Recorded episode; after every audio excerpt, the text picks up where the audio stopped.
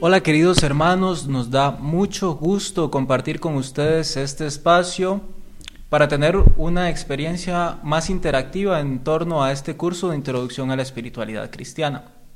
El día de hoy con Fray Randall vamos a compartir con ustedes la síntesis del tema de esta semana y quisimos hacerlo por este medio para que ustedes también tengan la oportunidad de participar. Por eso les invitamos para que en los comentarios de esta transmisión en vivo quien tenga alguna duda y quiera hacer alguna pregunta, la haga por este medio a través de los comentarios y nosotros con mucho gusto vamos a responder sus preguntas. Vamos a dar inicio entonces con esta clase, con esta síntesis del tema Jesús, centro de la espiritualidad cristiana, que es el tema que hemos venido leyendo y estudiando durante esta semana. En el nombre del Padre, del Hijo y del Espíritu Santo. Amén. Te agradecemos, Señor Jesús, porque eres tú quien nos guía, eres tú quien nos acompaña en nuestro caminar, eres tú la fuente de la sabiduría y también la fuente de nuestra vida interior. Te pedimos que siempre podamos encontrarnos contigo, que siempre podamos descubrir tu rostro y tu voz que nos habla al corazón, porque tú, Señor, eres el camino, eres la verdad y eres la vida. En el nombre del Padre, del Hijo y del Espíritu Santo. Amén. Bien, Fray Randall, buenas noches, el espacio es suyo. Buenas noches, Bernie, y buenas noches a todos los hermanos que nos escuchan, que, nos, eh, que están en Facebook Live en este momento, eh, siguiendo la clase de hoy, ¿verdad? Eh, es interesante, hemos hecho un camino hermoso, me parece, porque me parece a mí que va dando frutos y vamos entrando poco a poco en la dinámica del curso y entendiendo de qué se trata la espiritualidad. Vimos en el tema 1 eh, las bases antropológicas, que somos los seres humanos, y nos detuvimos bastante. Fueron dos semanas intensas porque es necesario saber qué somos, saber eh, entender un poco nuestra naturaleza, porque al final somos misterio, al final nosotros no, acabamos de comprender el misterio de nuestra realidad humana. Por lo tanto empezamos hablando de esos elementos antropológicos la segunda semana hablamos de eh, la, digamos, elementos generales sobre la espiritualidad y tocamos varios, varios elementos sobre la espiritualidad y la espiritualidad cristiana en lo específico. Y esta semana entramos en el tema de Jesús, centro de la espiritualidad cristiana. Es importante entender que la espiritualidad cristiana tiene como centro a Cristo. Y es, eh, es necesario decirlo y parece que es algo que debería estar claro, pero no siempre es claro. A veces nuestra fe, eh, porque nos hace falta formación y porque nos hace falta a lo mejor elementos, vemos a Jesús como ahí, ¿verdad? Y no entendemos cuál es la posición del Señor. Hay personas que piensan, sí, Jesús dijo, pero también hay un vidente que dice tal cosa. Y bueno, entonces a la par del vidente, ¿cómo queda Jesús? nos podemos hacer esa pregunta. A la par de un visionario, ¿cómo queda Jesús? A la par de, uno que se hace llamar profeta, ¿cómo queda Jesús? Entonces es por eso que es necesario entender la centralidad de la persona de Jesucristo para el cristianismo. Jesús es nuestro Señor y Señor es el adjetivo que le queda mejor, por así decirlo, en cuanto que nosotros lo reconocemos Dios, lo reconocemos Dios con nosotros. Bien, Entremos a la temática de esta semana y eh, veíamos eh, algunos temas importantes. El primero que tocamos fue Jesús, verdadero Dios y verdadero hombre. Y aquí puse cuatro o cinco apartados. Primero hablamos un poco de la naturaleza de Jesús. Él es verdadero Dios y verdadero hombre. Una realidad que eh, bastante compleja de, entender y de estudiar cuando se estudia Cristología, porque hay bastantes elementos que entender. Nosotros no entraremos a eso, eh, iremos a lo fundamental y, y diremos pues lo que ya profesamos en el credo. Jesús es verdadero Dios y verdadero hombre. E iremos a las consecuencias de esta realidad, de que Jesús sea realmente Dios con nosotros. El primer elemento que veíamos es que Jesús nos muestra quién es Dios. ¿Y qué significa esto? Que hay una gradualidad en la revelación. Nosotros estudiamos el Concilio Vaticano II específicamente eh, la Dei Verbum, vamos a darnos cuenta que dentro de los elementos que propone es la gradualidad de la revelación. Es decir, Dios se fue gradualmente revelando en la Sagrada Escritura a través de Moisés y los profetas, y hay un culmen en la revelación, y ese culmen es Jesucristo, es el centro de la revelación. Es decir, en Él toda la revelación está centrada. Y desde Él todo nosotros, todo lo que entendemos de la fe y de lo que Dios nos ha revelado, está anclado Jesús nuestro Señor. Por eso decimos, Jesús nos muestra quién es Dios. Recordemos lo que dice Juan 14, 9, el que me ve a mí, ve al Padre. Es decir, Jesús es el rostro de Dios. Este es un elemento que no podemos eh, subestimar para nada, al contrario reflexionar, interiorizar. Dios se hizo hombre, Dios eh, se hizo uno de nosotros. Y ver a Jesús es ver a Dios. Ver su rostro es el ver el rostro de Dios, humano, pero al mismo tiempo divino, porque es Dios. El segundo elemento es Jesús habla palabras de Dios. Es decir, todo lo que Él comunica, porque Él es la palabra hecha carne, como dice Juan en su prólogo, eh, el verbo hecho carne, la palabra hecha carne, es decir, Dios que se hace carne, todo lo que Jesús dijo, sus parábolas, sus mensajes, sus exhortaciones, y todo lo que Jesús hizo es palabra de Dios, es Dios que actúa. Y por lo tanto, lo que podemos decir es que Dios en Jesús se revela de la forma más elocuente que se puede revelar. ¿Qué quiero decir con esto? Digamos que cualquiera de ustedes necesita transmitir a, una persona, digamos a un hijo, que lo quiere. Y le quiere transmitir su amor. Quiere hacer saber a esa persona que le ama, que le quiere. Con la distancia es difícil. Si usted pues puede llamarle, no, pero no es tan fácil. Pero si usted se acerca, le abraza, le dice cosas, le ve a los ojos, eh, qué sé yo, le muestra ternura, cariño, que viene del corazón, eso es distinto. Eso es un amor que se prueba, digámoslo, en, con la carne, que se toca, que se palpa, que se siente, que se vive, ¿no? Dios hizo eso con nosotros en Jesús. Eso es lo que quiere decir que Jesús es la revelación plena de Dios. Que Dios nos mandó el mensaje de salvación a través de los profetas, pero Él se hizo carne y significa que vino a tocarnos, vino a estar con nosotros, a abrazar nuestra humanidad. Eh, el tercer elemento es Jesús nos da acceso a Dios y este también es un elemento hermosísimo. Dios, al hacerse uno de nosotros, tomó nuestra carne humana, no la despreció, sino que la abrazó, y con eso nosotros también tenemos el acceso a Dios. Nuestra vocación, diríamos aquí al final, es divina a estar con Dios, no porque seamos Dios, sino porque en Jesús nuestro Señor y Salvador, porque somos hijos adoptivos de Dios según la doctrina de San Pablo los Romanos, nosotros ahora gozamos de Dios y gozamos también del reino que Dios nos prepara y ese reino es estar con Él. Por lo tanto, tenemos una vocación divina y ponía ahí yo el texto de San Juan de la Cruz, un canto hermoso, donde dice, míos son los cielos y mía es la tierra, mías son las gentes, los, los justos son míos y míos los pecadores. Es un texto hermoso de San Juan de la Cruz, y eh, seguramente lo habrán ya leído y estudiado, ¿Qué significa? Pues que Él se desde porque todo es de Cristo, y entonces siendo todo de Cristo, y Cristo mío, porque Él se me entrega a mí, dice San Juan de la Cruz, Él viene a mí, entonces también todo lo que es de Cristo es mío. Es, una, eh, es un pensamiento hermoso, una comparación hermosa. El otro elemento, el D, es Jesús nos muestra nuestro misterio. Este es el fundamento de la antropología teológica, que Dios nos muestra qué somos los seres humanos. Si ustedes se fijan, y los que les guste y tengan curiosidad por estudiar la filosofía, se dan cuenta que uno de los grandes temas de la filosofía es la antropología. ¿Qué es el ser humano? ¿De dónde venimos? ¿Cuál es el sentido de nuestra vida?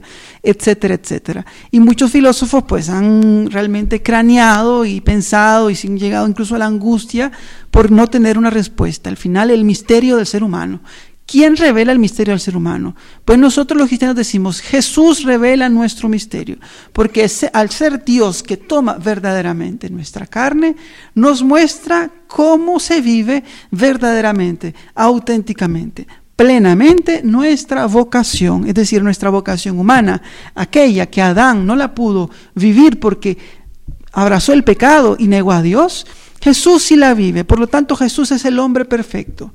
Y en Él nosotros aprendemos qué significa ser persona humana, qué significa ser hombres y mujeres. Por lo tanto, Dios revela nuestro misterio, revela nuestra vocación, que somos hijos de Dios, porque no es que no lo supiéramos antes, pero ahora es claro con el Hijo de Dios que eso nos ha revelado, que nos ha dado su vida por nosotros. Para ahora nosotros eso es claro. Y por lo tanto Él revela nuestra vocación, nuestra vocación divina a estar con Dios.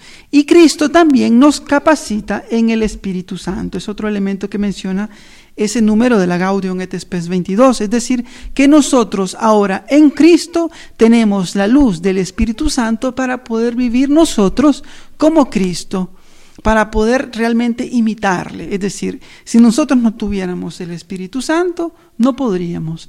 Pero como es el Espíritu Santo el que nos guía, el que nos ilumina, el que suscita en nosotros el bien, por lo tanto, nosotros tenemos, podemos vivir nuestra vocación cristiana siguiendo a Cristo, imitando a Cristo, viviendo con y en Cristo. Hablaremos del Espíritu Santo con mayor profundidad la semana eh, que viene que será el tema propiamente del Espíritu Santo.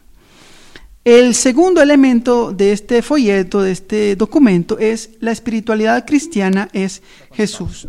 Ok, veamos este segundo tema o, subtema más bien, la espiritualidad cristiana es Jesús. Y aquí poníamos eh, una cita, me parece que la cita sí, el padre Federico, una cita que dice, la vida cristiana es en último análisis la relación personal de Dios con el hombre en Cristo, iniciada y mantenida por su mera gracia y voluntad. ¿Qué significa esto? Que nosotros, nuestra vida cristiana, nuestra espiritualidad cristiana, la vivimos con Cristo, en relación con Él. Es decir, para nosotros Jesús no es eh, una idea, no es una doctrina, no es eh, una cosa abstracta, es alguien personalmente, quien tiene la experiencia y tiene la sana y bella costumbre de vivir el momento de la Eucaristía con intensidad, de hacer adoración eucarística, de estar con Jesús, de escuchar la palabra de Jesús en los evangelios y abrazarla en su corazón. Quien tiene esta costumbre y la va cultivando, está viviendo la espiritualidad cristiana. De eso se trata el cristianismo. Cristianismo puede ser que a veces nos confundamos y pensamos que el cristianismo es seguir una tradición. Bueno, vamos a ir a hacer los toros de San Fermín a España, porque esa es una tradición cristiana. Bueno, en realidad al final se, se ha hecho otra cosa, pero no vamos a hablar de eso. Lo que sí vamos a decir es que la espiritualidad cristiana, como vive auténticamente el cristiano, es en relación, como dice el padre Federico Ruiz, con Cristo. Nosotros, si no vivimos en relación con Cristo, la espiritualidad cristiana no es espiritualidad cristiana, podríamos decir. Es tal vez una tradición, es una costumbre, vivo algo que, me enseñaron mis papás, pero realmente a Cristo no lo conozco, realmente no he hecho una experiencia de Dios. Decía por acá que eh, de espiritualidad eh, hay mucha sed hoy en día y eh, hay muchas eh, personas que buscamos una respuesta espiritual. Es decir, no es eh, poco frecuente, es bastante frecuente que muchas personas busquen alternativas a la espiritualidad y se encuentren con muchos maestros espirituales, gurús, personas que pues se dan el título de ser maestros espirituales, ¿no? Para nosotros los cristianos el único maestro es Jesús, es decir, nosotros no somos mi Bernie y yo somos maestros. Nosotros estamos transmitiendo lo que la iglesia enseña, lo que la teología espiritual eh, enseña, eh, estipula un poco en el camino espiritual, lo que nosotros hemos un poco estudiado de los santos padres Teresa y Juan de la Cruz, y también un poco de nuestra experiencia personal, porque también intentamos vivir nuestra espiritualidad, nuestra relación con Dios, ¿verdad? Pero nosotros no nos ponemos aquí como que venimos con una doctrina nuestra, que venimos, bueno, yo me inventé esto y vengo aquí con esta que sería el camino, sería el camino espiritual verdadero. Bueno, aquí está mi bestseller, mi libro famoso, que cómprenlo porque el New York Times dice que es el mejor, etcétera. Nosotros, los cristianos, no vamos por esa dinámica. Como decía acá, no tenemos una gran mercadotecnia, no manejamos, digamos, eh, no estamos en la industria de la espiritualidad y no hay que estar ahí, ¿verdad? En cuanto que nosotros no es que estamos ofreciendo un producto para que compre la gente mientras lo ocupe, no. Nosotros estamos transmitiendo el Evangelio y el Evangelio es relación con Cristo, es experiencia de Dios. Y nosotros simplemente hacemos lo que Jesús manda, pues simplemente enseñar lo que Él enseña, porque el siervo que somos nosotros no es más que su maestro, que es el Señor.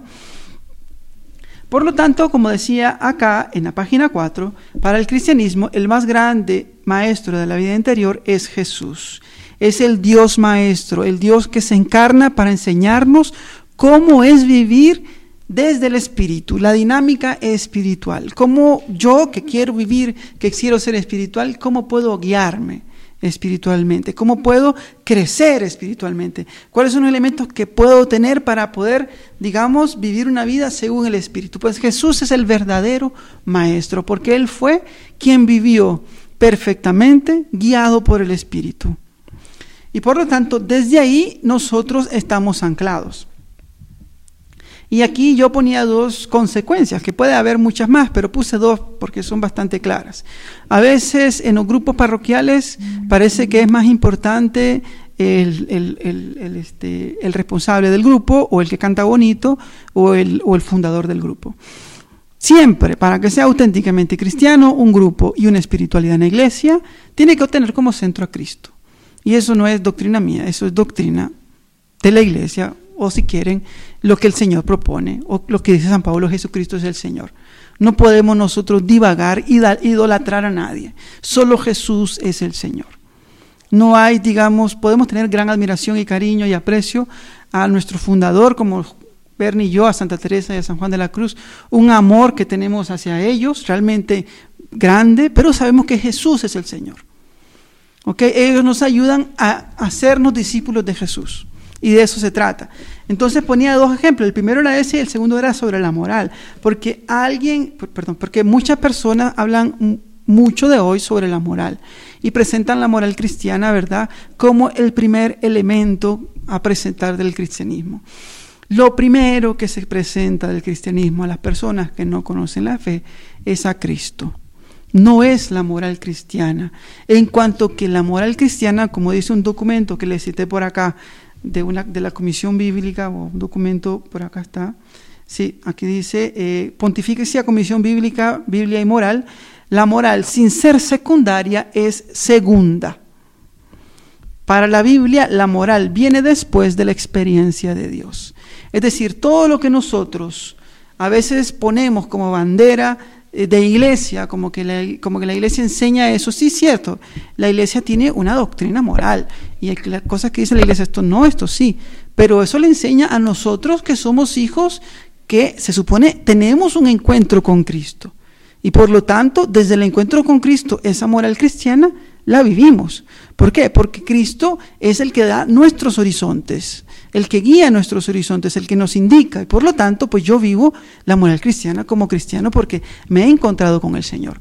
Pero muchas veces proponemos como primera cosa la moral. Pues quieres ser cristiano, pues tienes que vivir así, tienes que hacer esto, tienes que hacer lo otro. Y aquel dice, bueno, pues esta parece más bien una filosofía, una filosofía moral, pero una religión no es, porque no me hablan de Dios, no me han dicho que me encuentre con Dios, ¿ok? No quiero que se malinterprete este punto, quiero que se entienda que el privilegio lo tiene siempre el encuentro con el Señor. Pasemos al tercer tema. Muy bien, después hablábamos en el tema 4, página 6, de los elementos bíblicos y eh, aquí yo quiero subrayar el hecho de que Dios es el gran pedagogo nuestro. Es decir, Dios nos muestra cómo nosotros debemos vivir en Jesucristo. Cómo es que nosotros, la dinámica, digamos, de la vida cristiana, de la espiritualidad cristiana. Y Él lo hace dando el ejemplo, es decir, Él mismo nos enseña. Eh, el texto de Filipenses 2 es hermoso porque nos habla propiamente de eso. Dice San Pablo, tengan ustedes entre ustedes los mismos sentimientos de Cristo. San Pablo dice, tenemos que imitar a Cristo. Todos somos de Cristo, dice San Pablo tantas veces. Todos somos de Cristo. Imitemos a Cristo en sus sentimientos, el cual siendo de la condición divina, reconoce San Pablo la, la naturaleza divina de Cristo, dice, no retuvo ávidamente el ser igual a Dios. Es decir, no hizo valer su condición divina, sino que salió de sí Dios por la humanidad. Propio del amor es salir de sí mismo, es eh, tener eh, la empatía para ver el otro y salir de sí mismo y ayudarle, socorrerle. Pues Dios no sería verdaderamente Dios amor, sino mostrara esa empatía por nosotros, Dios se abaja. Por lo tanto, su amor se muestra verdadero. Dios viene y se abaja en Jesucristo. Se hace uno de nosotros y toma verdaderamente nuestra condición humana. Dice, sino que se despojó tomando la condición de siervo.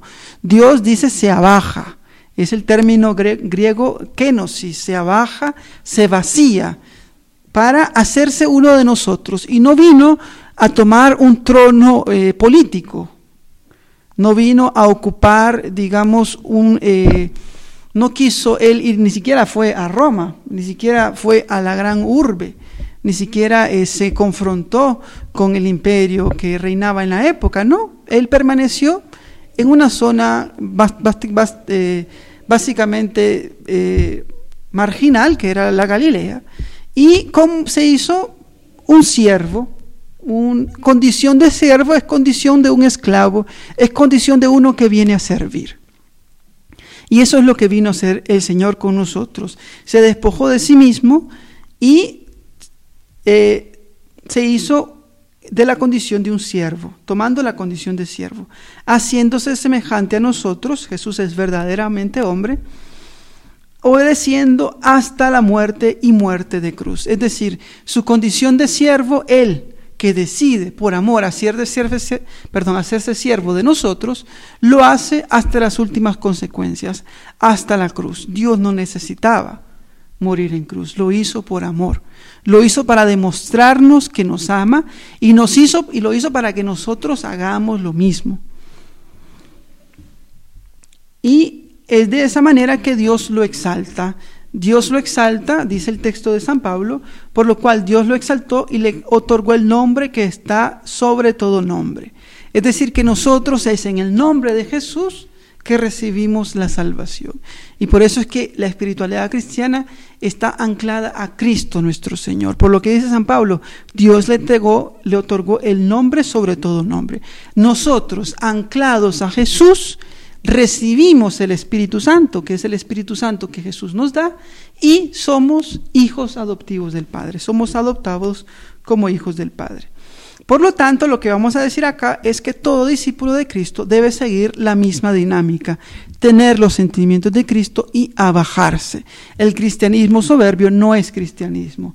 El cristianismo que busca poder, que busca, eh, digamos, eh, beneficios personales, hacerse de grandes herencias, eh, de grandes capitales, no, no fueron esos los sentimientos de Cristo. ¿no? no fue Bien, y lo último que decía por acá es que a menudo pensamos que la salvación es algo que debemos ganar. De hecho, es una idea bien metida. Yo oro, oro para ganar algo, hago una novena y Dios tiene que hacer algo por mí, ¿no? Eh, es como que si yo hago algo, Dios está obligado a retribuirme, ¿no? Esa es una idea equivocada. Tenemos que irnos eh, purificando de ese tipo de ideas porque la dinámica cristiana es abrazar al Dios que se abaja. Es decir, no hay nadie más interesado en mi salvación y en mi situación particular, en lo que vivo en este momento, que el mismo Dios. Entonces no tengo que, sino abrazar a Dios que viene a mí. Dios no está ahí alejado, sino cercano en Cristo. Muy bien, y por último, bueno, voy a irme al tema 7, la comunión con Cristo. Vamos a dejar el asunto de camino, verdad y vida para las preguntas por ahí, no sé. Y por último, hablábamos de Jesús, la comunión con Cristo. Y es un elemento hermoso eh, porque nosotros vamos haciendo un camino eh, espiritual propiamente a la comunión con Él. Santa Teresa eh, lo vamos a ver continuamente cuando estudiemos a la Santa, lo dice continuamente ella que eh, la unión con Él, su Jesús, su amado, su esposo, ¿verdad? Eh, en quien ella confiaba, por ejemplo, en las fundaciones, en quien sentía que era Él quien realmente le guiaba y la acompañaba, etc. Es decir, toda su obra, la obra teresiana y la obra de los santos en general, nace de esa comunión, de esa unión. Y San Pablo, pues lo dice, ser en Cristo, es el término que, dice San, que utiliza San Pablo, que para eh, San Pablo significa es estar dinámicamente lanzados hacia una comunión con Cristo más perfecta. Es decir, eh, estar con Cristo, habitar en Cristo. Eh, y San Juan pues también tendrá frases parecidas que no subrayé por acá, pero quise que están. San Juan presenta el en, el, en su evangelio la comunión entre el Padre y el Hijo. Jesús, Hijo de Dios, cumple la misión del Padre íntimamente unido a Él. Hay comunión en el querer, en el obrar y en el ser. Jesús está en comunión con el Padre.